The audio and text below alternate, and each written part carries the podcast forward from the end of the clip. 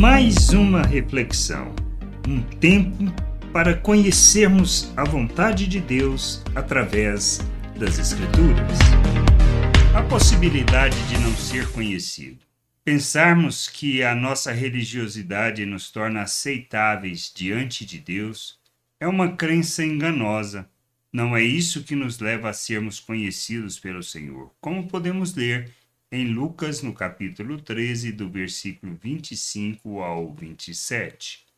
Quando o dono da casa se tiver levantado e fechado a porta, e vocês do lado de fora começarem a bater, dizendo: Senhor, abra a porta para nós, ele responderá: Não sei de onde vocês são.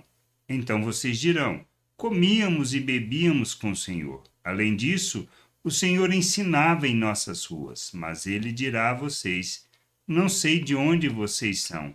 Afastem-se de mim, vocês todos que praticam o mal. Não se trata do que supomos, muito menos da nossa religiosidade, mas nós temos que entender que se trata de compreendermos a mensagem de Cristo, pois a nossa salvação e o conhecimento que o Senhor tem de nós não está no nosso esforço e nem no muito fazer, mas do ato, no ato de nos submetermos e vivermos segundo a sua vontade, honrando o seu nome.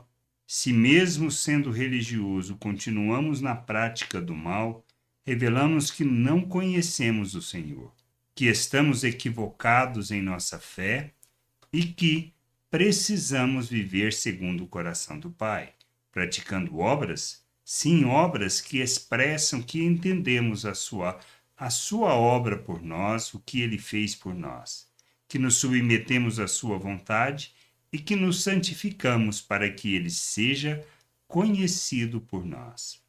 Não é no muito fazer nem na nossa religiosidade, mas em entendermos a sua vontade nos submetermos ao seu querer, sermos imitadores de Cristo, não para alcançar favor, mas para expressarmos quem somos nele. E é nesta atitude que reside a possibilidade de sermos conhecidos por ele.